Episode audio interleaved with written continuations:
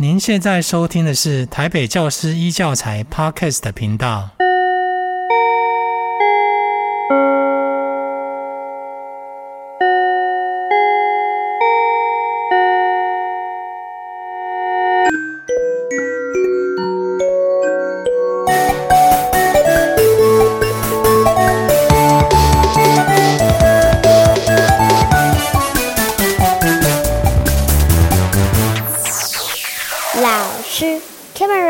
位听众，大家好，我是林玉怡，欢迎再度来到老师 Camera 的节目。我们今天的单元是林雨一的声响世界。今天我们现场为您邀请了两位贵宾，是远从桃园而来的朋友哈。呃，这个我曾经有一阵子呢，在桃园的自主学习三点零的呃一个实验教育的机构来做这个担任一个兼任的讲师。那很开心就认识了我们的丽萍老师哈。那就先请丽萍老师跟大家打个招呼。大家好，我是邱丽萍，目前在桃园市自主学习三点零实验室做专案教师。是，欢迎丽萍老师。丽萍老师是一个非常热情哈，又兼具所有这个应该是呃又会拍摄，又要写文案，然后又要教学，啊，这个身兼多职一个超级优秀的老师哈。那接着我们来欢迎这个自主学习三点零的毕业生张又义同学，掌声鼓励。大家好，我是张又义，然后以前在三点零。有上过，就是老师开的课我都有上到，然后蛮幸运的。然后 呃，现在是在清大读大一。是，呃，右翼也是非常认真哦。虽然他是音乐很认真，但他其实是一个科学的这个，应该是这叫什么？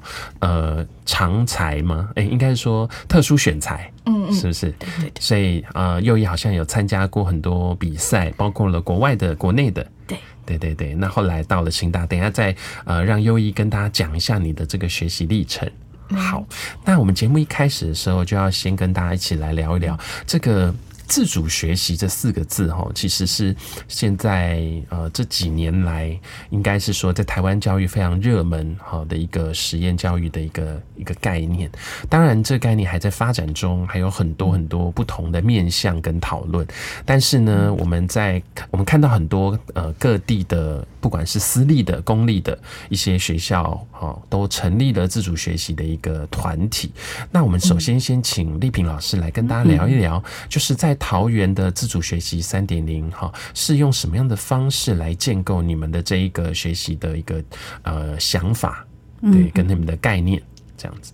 好，首先呢，先讲一下我们的教育的历程。是我们一般像我们以前就是传统教育嘛，对，好，可是会有一批呃学生跟家长，他们是觉得说，呃，想要走另外一种体制的，然后在呃。二零一八年的时候，就有成立通过了实验教育三法。是，那这个实验教育三法通过了之后，这一批学生家长，他们就是有了法律的一个保障，他们可以自主学习。对，然后，而我们桃园市教育局为了福音这个实验教育三法的通过，就成立了这个桃园市自主学习三点零实验室，为了要帮助这些自学生。好，让他们在国中或高中这个阶段有一个地方，可以让他们来选课，选他们喜欢的课来做他们的自主学习。了解，所以其实是一个公办的一个单位。对对对，所以其实是呃政府桃园市政府在这个呃自主学习的这个架构下，依据实验三法通过，然后去建构这样的一个实验室的一个单位实验室。嗯，对。那你们有什么样的课程呢？哦，我们最主要哈分三大类来讲。第一个就是我们的探究性课程，像又懿啊，他国一的时候，呃，就我们刚开办是。一百零六学年度的时候，哎，今年是算第七年，第七年，好好好啊！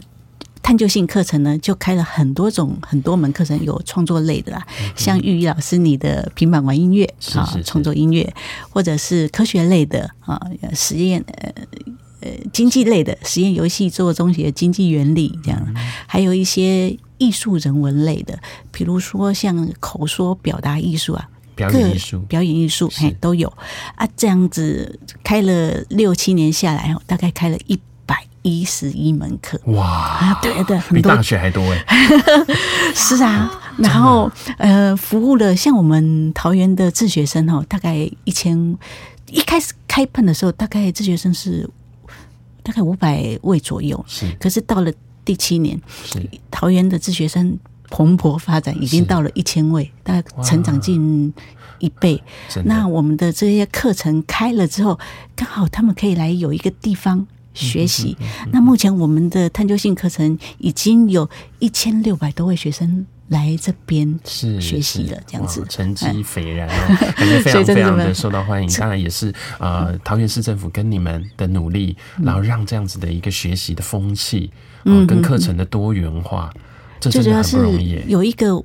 桃园市政府很用心呐、啊，就是有一个服务的性质，希望能够让实验教育的学生，嗯，他们找不到资源，找不到师资，哎、欸，刚好我们这里有一个管道可以让他们来学习，这样子。理解理解。哇，所以在这样的过程里面，你们办这些课程，要怎么样去让学生？因为我知道你们的学生是。呃，跨年级的嘛，嗯，有我好像有看到还有国小的，大概从国小、国中、高中都有。那怎么样让这些探究性课程，让每一个学生都找到他适合的学习方向？嗯，这真的好难哦。比如说，诶，我们这个课程呢是跨龄，呃，有分又分两种，一种是三到六年级，是一种是五六年级到高三都有，等于是跨两种，哦，一种是呃。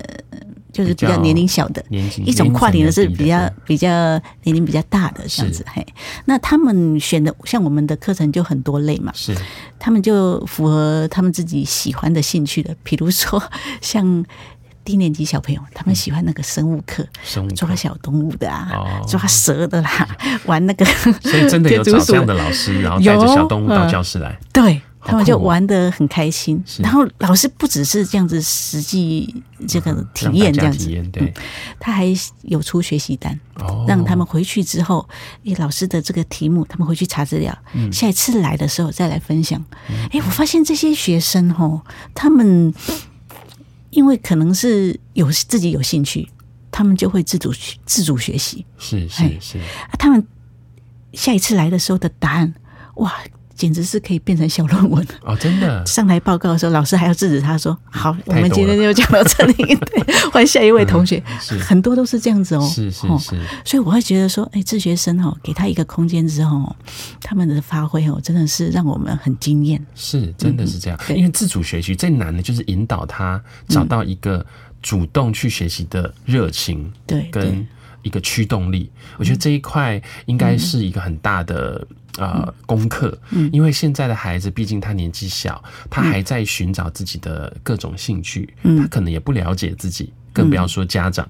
那所以在这个过程里面，你们开这课程是不是也会有很多就是呃，事实上是一个比较没有那么的呃所谓市场导向，就是不一定是为了要升学，有时候也是要符合他们对于学习上的一种热情跟多元化的兴趣。像我看到的我们的学生啊。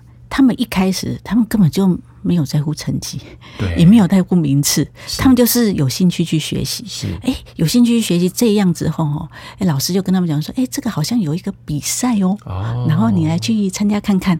哎，他们就说好啊，去参加之后，哎，就常常就得名了，名了，就是全国的，像优雅啊，哦，又去全国的第一之后，又去世界，又得到一等奖，是。啊，各国都是得到首奖，嗯，然后我会觉得说。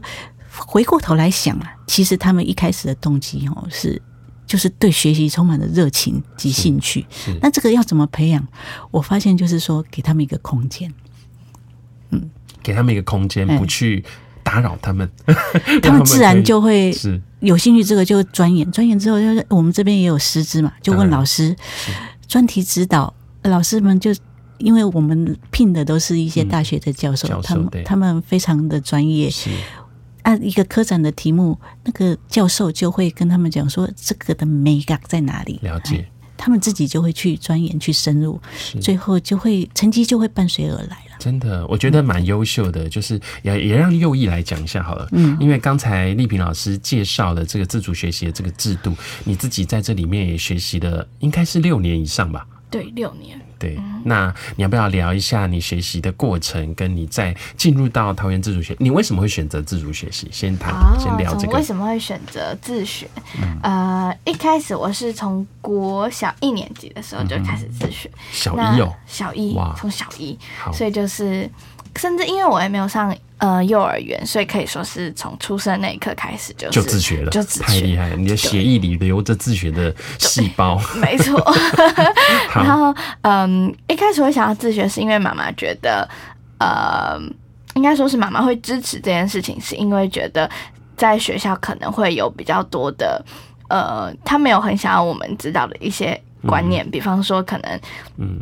难免会觉得说，哎、欸，在上学会觉得说，哦，成绩比较重要。哦、可是，在那个国小的时候会觉得，嗯，这个这些观念可以慢一点再出现。理解。对，所以我们就一开始，呃，就选择自学。然后后来自学到一段时间之后，觉得说，哎、欸，可以这样子一直规划自己的时间，是一件很幸福的事情。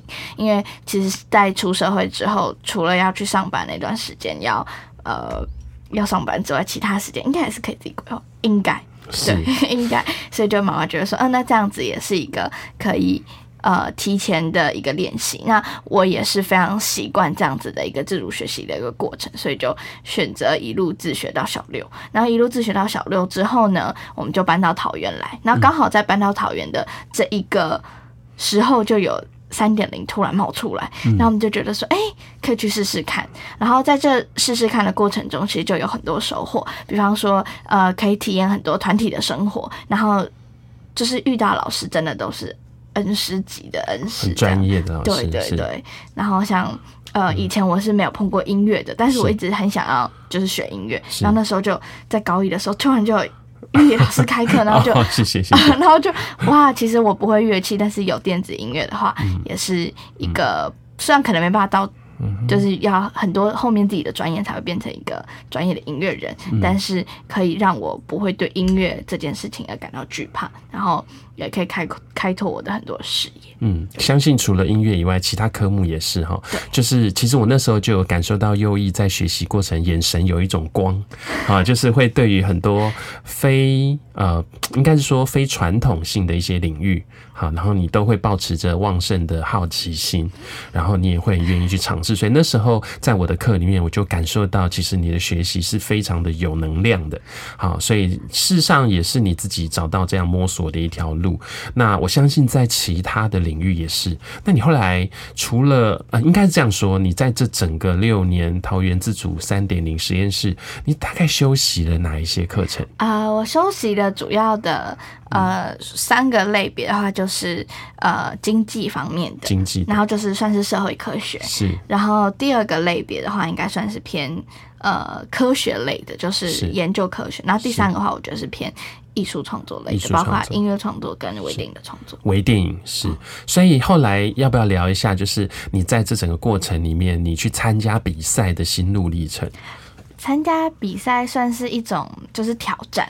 那一开始参加就是要收获这个挑战的时候是没有想太多的。那参加第一个比赛是就是全国科学探究竞赛。那这个竞赛呢，它主要是以探究性为主要的目标。那我后面在参加很多比赛，我觉得就是很像是我一直很想要寻找一些挑战。那从包括。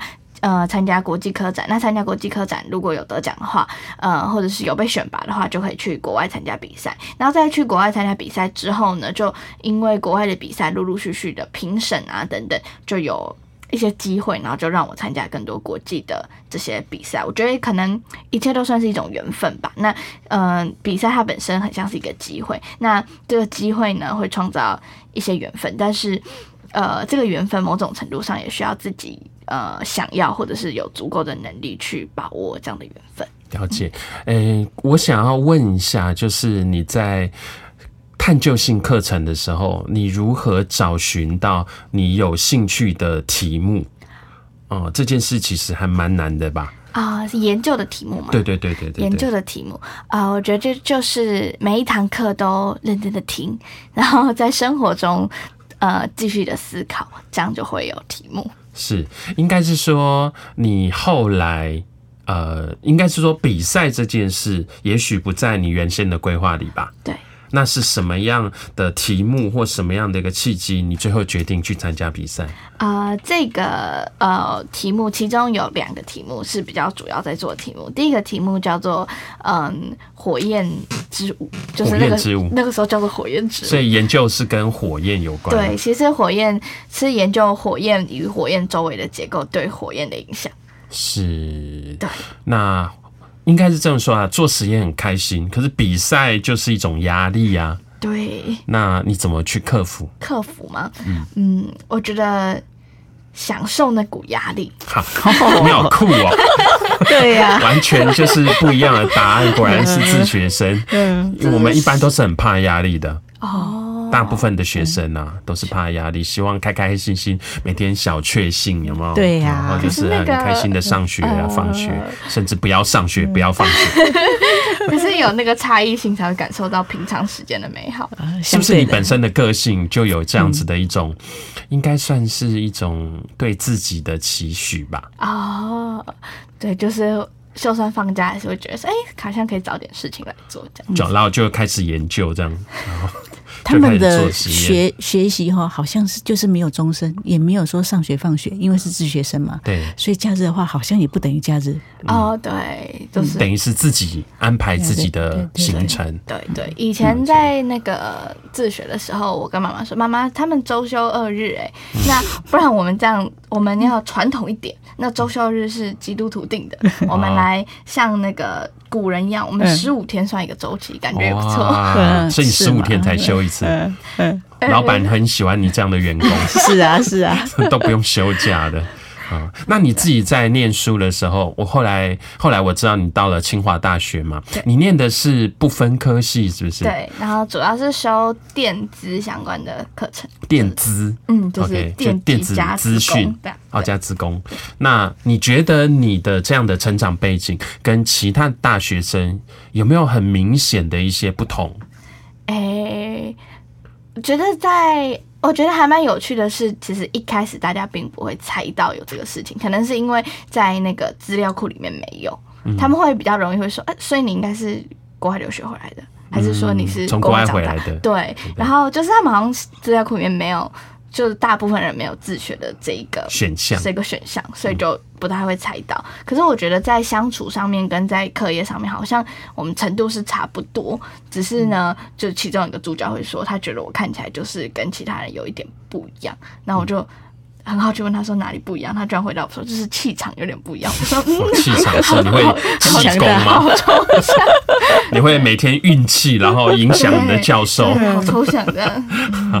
呃，事实上应该是说你的学习想法会跟其他的同学不一样吧？哦，可能有一点点不一样。嗯哼，就是、很惊艳的，就是说像他，哎，刚来我们自学生的自学自主学习三点零的时候，英文，嗯、呃。都不太会嘛，好，然后到高二下开始，他去比赛什么就开始学英文，嗯，到高三下已经跟国外的学生人侃侃而谈了。哇，好神奇的魔法！你是怎么办到的？啊、呃，一开始是看美剧。然后看一看之后，就是那些美剧，它就进入我们脑子里。然后我们就会，我跟我的哥哥那时候一起看，我们就可以进行一些很罐头的对话。然后对话对话之后呢，就后来就认识了一些国外的同学。但在台湾的时候就有认识，但是那个时候是一些线上课之类的。然后我们就感情还不错，我也不知道为什么，就就我们会有时候会约，就是 呃聊天啊之类的。然后到国外的时候，就是认识了更多人，然后就。感情都蛮好的，所以就会偶尔在家里就会聊天。嗯、所以在台湾的时候，就跟他们用视讯对话。对。然后到了国外，就自然而然的侃侃而谈，嗯、因为必须要去国外比赛，所以也当然要讲英文。对。所以这就是一种环境，是造就了你学习英文的长足的进步。虽然那个去国外走七天，但是你因为要做这个事情，你必须要跟国外的同学或老师讨论吗？呃，讨论嘛，是跟国内的教授讨论，对。哦、可是因为要练习报告，所以就还是报告的时候是全英文的。对对对，了解，好厉害哦！我觉得这真是一个非常神奇的事情。他这个还那个台视记者，哎，就是很多媒体媒体对对去采访他，啊，他就是马上就是全口英文在讲给记者听的，这样子很厉害。对啊，又懿希望你将来成名之后，不要忘了我们。是啊，先跟你要签名好了。应该是玉老师，不要忘了我们。啊，不不不，我们 应该是长江后浪推前浪，对，我们都死在沙滩上。我们也很高兴，对啊。不过能够看到我们的，应该是说下一代有这么优秀的表现，然后有这么好的环境跟自己的想法，是很令人开心的。是啊，是啊，所以你们就是国家的希望。对，这样讲好像又太八股了。其实不需要啦，不需要承担这么多，你就做你自己就好了。好，你就是把你自己喜欢的事，然后把你自己想要完成的梦想去实现。对，不不用背负太多那种包袱，那个是我们上一代的人。是，你这样子自然而然气场就会不一样，每天就会运气，对啊，有磁场。好，然后对，那我们来问一下丽萍老师哈，就是刚才听到右翼他讲了一些很特别的事情，你们是不是有一些很特别的课程是比较呃，可能是跨领域，然后不是单一的，嗯，然后可能是有不同的，比如好像媒合性的课程哦哦，讲到媒合哈。呃，我曾经也是去访问过我们的教育部长潘部长哈，是，他就看到我们，我们给他计划嘛，他就看到我们自主学习三点零实验室有一个叫媒合课程，是什么叫媒合课程呢？就是呃，你是国小生，你是国中生，你是高中生，可以到大学去修课。哦、那这个这个课程哈，潘部长看到之后，他就很惊艳。他就觉得这个是一个很了不起，自主学习，这个是我们首创的哦。是哦，那个时候应该是都还没有，是我们去呃局里面跟大学各大学去签合作意向书，是不是可以让我们的实验教育的学生到大学去选课这样子？结果呃，我们这些学生又一算是第一批吧，对，就进去大学。那个时候是国高中。国一，国一，国中生哦，就去大学去修课，那个真的是跨领域。然后去那边，我们是这样子啊，大学开这些课，然后你喜欢的，你就去填啊，我们会帮忙你跟大学去谈啊。啊，如果说老师说 OK，那你就进去上课。我们这样子上下来，大概成功媒合了三百五十一门的课程。哇，嗨。好惊人的数字啊！是是是，真的很多啊！这些学生给我们的回馈，就是他们到大学之后，就是知识的蓝海，嗯，还跟一些大哥的对大姐姐相处，嗯，那他们无形当中那个视野就开阔了嘛，真的。而且大学的知识又是非常的渊博，又非常的深入，是他们可以。更有兴趣的，更去钻研那一门课程，所以普遍下来哈，我看他们的成长哈是非常的惊艳的。是。难怪潘潘部长会觉得说这个实在是太不得了的事。那我们赶来往访问一下又懿，嗯、你去大学修课，你会不会觉得你跟不上，或者是有一种障碍，觉得自己年纪比较小，坐在里面，大家的眼光都一直投向你，有一种异样的眼光？呃我觉得还蛮好的一件事情，就是我们去的那所大学的哥哥姐姐人都很友善，嗯。嗯嗯，然后老师也很友善，嗯、然后呃，因为我们学的是商业设计，是色彩学等等，所以就是在背景知识方面，比方说数学的基础啊之类的，没有的话是比较没有关系，对，然后就是老师也很会教，所以就让我们的 sense 就。嗯，所以你第一门去大陆修的就叫做商业设计啊，叫做色彩学哦，色彩学对。然后后来还有上广告创意与策略，然后我突然想，现在才想起来，认真要讲的话，第一个参加比赛应该是跟那些呃大学的哥哥姐姐一起参加的这一个金犊奖。嗯，你的意思是商业设计吗？对，商呃，它是一个广告的比赛哦，广告的比赛，所以一起去拍一个广告。对，我们那时候一起拍一个广告，然后就是。很幸运的也是有有有结果这样。哦，就是有得名，对，好厉害哦。又一很厉害的就是他可以把他选修的课程都融会贯通。嗯，比如说他也去学那个，我们这里也有开一个叫 YouTuber 做 YouTuber 做影片的哈，然后影片就需要有音乐，就运用玉老师教的一些配乐。电脑。对，去做配乐，对对对，他就是融会贯通。那比赛的时候就刚好派上用场，特殊选材的时候也派上用场。好，我们可以邀请你来 我们录音室拍 YouTube 这样，然后每个可以哦时期定期来跟大家介绍你的学习历程，教大家怎么样找到自己的兴趣。对，我觉得这个还蛮重要的。是，嗯，当然我们很开心看到像右翼这么优秀的学生能够发光发热，可是我们更希望右翼也可以去影响其他。其他的学生能够让他们 找到自己的方向，嗯，我们当然会希望这一条船上面是越来越多的人可以找到自己的目标。我觉得这样整个力量才会往上，这个是我们的想法啦。是啊，是啊，所以确实也可以应用这些自媒体的力量啊，让你来想一想你要怎么去告诉大家你的一些心得。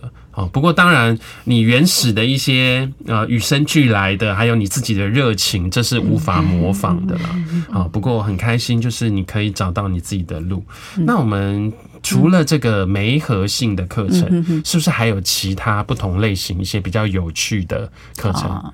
像我们还有经典专题讲座。大概一个学，对啊，一个学期大概会有四到六场，就邀请各个学者专家好来我们这里去办一个讲座。那他们听了之后呢，比如说呃影像类的，好媒体试读类的，他们对于平常所涉猎的哦，现在很多假新闻嘛，对，嘿嘿嘿，这个是媒体素养。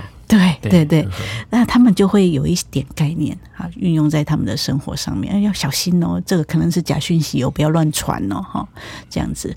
那另外呢，像刚刚那个探究性课程啊，我讲一个比较有趣的学生，OK，好，他哈，他就是学那个商品设计，用三 D 列印，还有那个雷雕，哦，雷射雕刻机，对对，雷雷雕就。弄一些东西，那有一次呢，他的弟弟在上厕所，他就不小心，就是他就开门，就看到他弟弟在上厕所，然后他弟弟就是哇吓一跳，哇！然后就跟哥哥讲，他是哥哥，就想说：“啊，那你你下次你上厕所的时候，我也要偷开门。”是。他从此之后上厕所就很紧张，很紧张，怕他弟弟偷开门。他想说什么方法啊？他有学那个镭射雕刻。对对对，他就他就做了一个钥匙嘛？又做一个那个锁锁，让他弟弟在外面不能够开开门进去。对对对，嘿，那刚好就是。这样子做，哎、欸，做一做就有兴趣，就在他他家里各式各样的小东西。他爸爸就说：“啊，那你喜欢做，那你帮我做一个电视机的遥控的遥控盒。哦”那他这做的 size 都刚好，嗯，什么都用，对对对，运用在生活上。哎、啊、哎、欸欸，要存钱筒，存钱好像很无聊，他就做那种溜滑梯下来的存钱筒，咚。放在可以看到那个钱币滚动的样子，对对对对对对，啊，非常疗愈。所以他现在哈，就是什么家里的东西就弄他的三 D 列印或是雷雕，自己创作的啊，就是这样子一直一直玩一直玩。哎，不小心他去参加一个比赛，又得了全国的歌展大赛。对对对对，就呃西施排汗衫呃的的的指数那个系数是多少这样子？那他就运用三 D 列印这些东西去设计他的一些作品。哦，好厉害！哎呀，我就觉得很有趣。从实用的角度出发，然后看见他的需求。从害怕的角度，怕被他弟弟 害怕被伤害，对对，害怕被偷窥。但是这个心情应该就非常非常的具体，而且他就是一定要做出来。是他没有别的动机，不是因为要比赛啊、分数啊，或老师的要求，是因为我自己想要把它做出来。哎，这件事情真的很重要哦。嗯嗯，那就。就是有一个比赛又去参加，然后呃又得到全国了。当然也是有教授指导啦，我们这边的教授指导。那我想问一下，大部分这个学习呃自主学习三点零的学生，嗯，我们的毕业生，他们大部分有什么样的一些呃未来的出路跟方向？他们会怎么选？还是说有你们机构会有一些这样子的一些参考，给他们一些建议？哦，我们我们的。我们现在哈，因为我们现在是一百零六年成立的哈，现在是第七年嘛，等于是说我们现在最最年长的哦，才刚要毕业。啊，您说的是哪一个毕业？高高中毕业、大学毕业，所以还没有还没有就业。还有就业。可是目前状况大概是，不管是特殊选材啊，或者是学测啊，呃，有上有上，大部分都是上大学啦。目前都在学校。我们刚刚问就是说他。呃，高三毕业了嘛，在自主学习高三毕业，然后他要上大学，他就必须要去准备自己的推甄。对，他们大部分都是用推甄嘛，特殊选材、特殊选材或是考学测，就是哦，考学测，考学测都会有学科的压力吧？诶，应该会有的还不错吧？这么厉害，因为平常可能没有跟上传统学校的一些进度，那他们去应付这个学测，还是说他们就直接休学一年？直接用一年的时间准备，通常没有休学，通常就是一边发展兴趣，一边准备学车这样子。嗯，好强哦！嗯，所以他们也会去上一些民间的补习班之类的吗？好像每个人不一样，但有些人应该有。嗯，不然他怎么有办法去学那些学科？因为那个系统性完全不一样。嗯，他们会有他们自己的方法的，因为他们是自学生。所以我觉得自主学习的精华，应该就是自己找到自己的驱动力，自己去设定你的目标，找寻你的路程。呃，不一定是由别人来告诉你，当然别人会给你一些建议，可是也会因为别人的建议而有一些激发。是啊，会有一些不同的路线。像我们自主学习三点零实验室，它的宗旨就是让学生培养出自我学习、自我负责的终身学习者。那我们这几年看下来，我发现这些学生呢，他们对于学习，我感觉上是不用担心的，他们会自己找到方法。我今天定了一个目标，我就是要努力去达成那个目标。嗯，那嗯、呃，怎么讲？可能有一些学生。习惯于父母帮他定目标，嗯，那今天如果说父母没有定目标，他可能是就迷失了方向，我不晓得下一步要怎么走啊。可是他们呢，就很习惯自己定一个目标了。我现在要考大学，我可能要用各种方法，特殊选材或者是学测，我就是努力往这个方向走。就很自然而然的去准备了。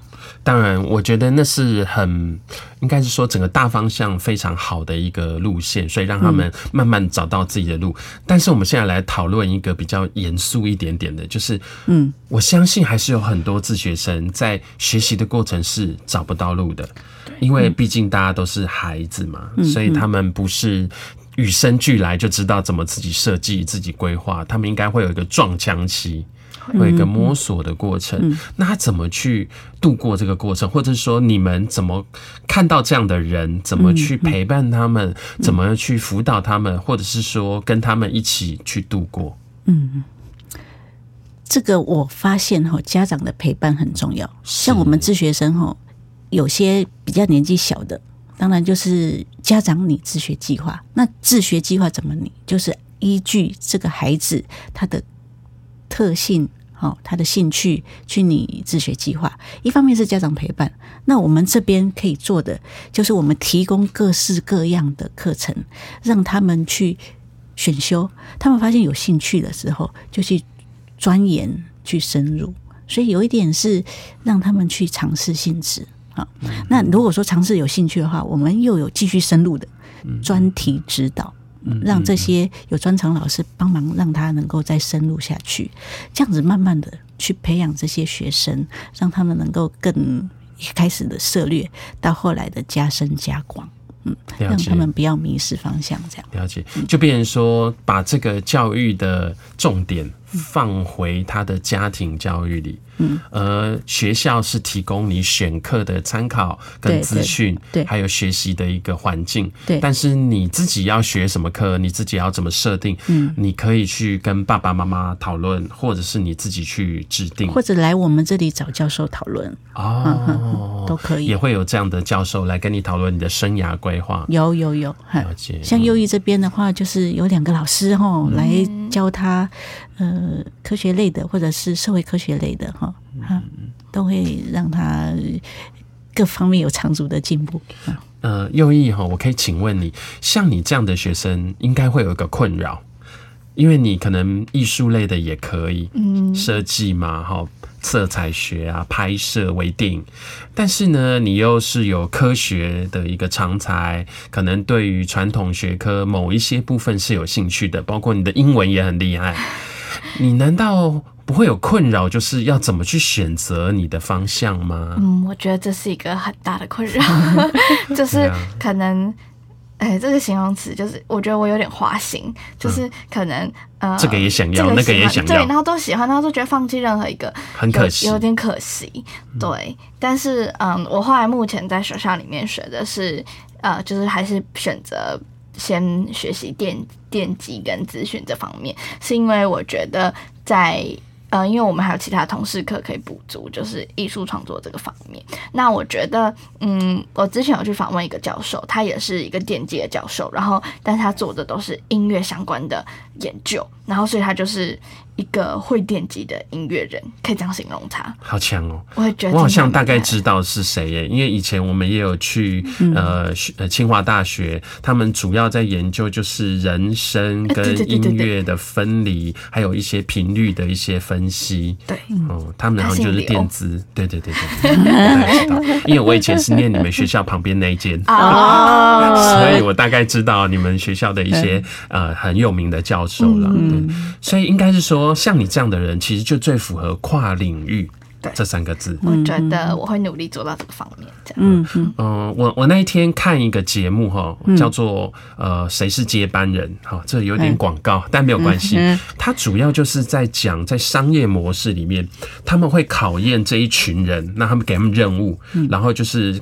他们的任务会五花八门，要体力、能力，还要拍片、主持，那同时也要去做计划，拟定商业策略，拟定他们的营运目标，设定他们的毛利率。哇，我听了都快昏了。然后我就问了一下旁边一起看的家人朋友，我就说，这样的人才要怎么培养啊？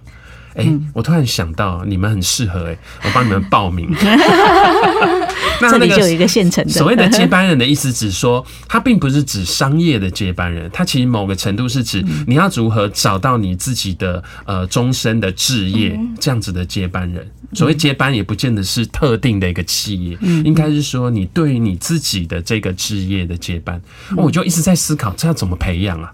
这种人怎么有办法？找到自己的过程，因为这是一个，就像你刚刚讲的，他什么都会有兴趣。可是当然很严格的是一点，他们的许多心理的素质，其实不见得是呃可以抵挡得住那样的一个考验啊。嗯，比如说在呃比赛的过程里面会有合作，那因为像你们这样的同学，毕竟从小就是。独来独往，讲白的就是我什么都可以自己来，所以他跟别人合作的时候产生了很多的摩擦，也有很多心里面的一些疙瘩，然后甚至会有一些互相抱怨，甚至说你为什么做的事情那么少，然后你竟然没有被淘汰之类的。其实我那时候看完以后，我就就有一种感觉，就是我觉得人格特质在他的生命之中。其实是会把他的这些呃专长啦、跨领域能力是加分跟扣分一个很重要的元素。哎，我觉得人格特质超级重要。对，我也觉得。像我们这边，因为没有在传统学校，很多人都会问说：啊，这些自学生都没有班级，那他们的人际关系要怎么培养？对、嗯。那我发现说，我们这边的自学生哦，因为他们选修嘛，就会有在这里。是，就是一个好像一个团体，一个团体的，而且每次都不一样。对，他必须要学会跟不一样的人相处，又是跨龄的嘛，就感觉上啊，我们的社会不是就是这样嘛？对，对啊，我们的工作不就是不是同一个？对呀，所以他们是提早就进入了一个小小社会这样子。认同认同，确实，而且因为进大学也是每一堂课同学都不一样。是啊，是啊，但是有个重点应该是说，学会团体沟通是一个很重要的课题吧？对，所以即便是自学生，我觉得还是要有一个习惯是跟别人合作。像他们去梅河，跟大哥哥大姐姐，他们也要学习怎么样去跟他们分组讨论、去沟通。对啊，这个东西好像还比传统的还要涉猎的更早。确实，呃，年年纪大的人怎么样去沟通？嗯，应该是说他直接把你丢到一个非常挑战的环境，那也要他们很有勇气，然后愿意去尝试。我试试看，我跟大哥哥大姐姐一起来上课的状，对啊，因为大家一定会投以异样的眼光吧？是啊，哎，可是他们哦，我去那边拍摄他们呃上课的状况，他们几乎都是坐前排。第一排，都基本上都坐第一排。老师搞不好会觉得说你们个子比较矮，对，实际上是你们年纪比较小。对，因为我们不会翘课，但是大学生有的会。一定会啊！我自己也有教大学，大学生就是你给他最好的东西，可是他却有一点点不太知道为什么要学这些。嗯，这是我目前感受到比较遗憾的地方。了解。他们就不是这样子，因为他们就是有兴趣才去选那门课的，是，啊，他们就会很认真的就坐在第一排听老师讲，还写笔记啊。上台报告的时候，哦，也是头头是道，怎么都不会怯场啊！你们 为什么？厉害、欸，对啊，真的很厉害。嗯，我觉得相关的话题聊三天三应该都聊不完。我们对于自学生或对于学生的自主学习的概念，它是一个非常大又非常深远的一个问题，牵扯到的不只是。是家庭，你个人的特质，同时也是环境，你选择的一些方向，都是会影响。嗯、那最后，我们请两位来跟我们全国的老师、同学，甚至家长来说几句话，来讲一讲你心里面想要给大家的一些呃，你最真实的一些感受跟想法。来，我们就先请丽萍老师。好，我我记得我在。我的赖上面哈有一句话，赖不是都有一个标题吗？嗯，我的标题就写说，你可以再皮一点，再皮一点。对，所谓的皮不是调皮捣蛋啊，我的意思是说，我们可能不要拘泥于制式的啊既定的，你可以再皮一点，可以再开放一点，可以再粗犷一点。嗯，这样子的话，就好像现在我们我。待的这个环境的自学生一样，他们就是没有在传统学校，他们就是出来出框来这个自主学习。我发现说这样子的生命生活会更丰富多元啊，也也祈勉大家啦，嗯，能够一起皮一点，一起皮一点。好，这很棒的一个建议。那右翼呢？我觉得顺着刚刚丽萍老师讲的，我觉得很有道理。然后在这个皮中间呢，如果能够找到自己人生的志向的话，就可以更皮一点。所以你也一路皮到大，对不对？对，很皮哦，超级皮。可是皮的时候，有的时候会突然收不回来啊。哦，皮过头了，因为是上自主学生的课，他们可能玩过头，玩嗨了，然后就忘记了，其实老师还在上课，同学也还在创作，可能会互相影响。对对，没有啊，那个就是说，好像风筝一样在外面飞，然后可是还是有有一条线，那个线就是他自己。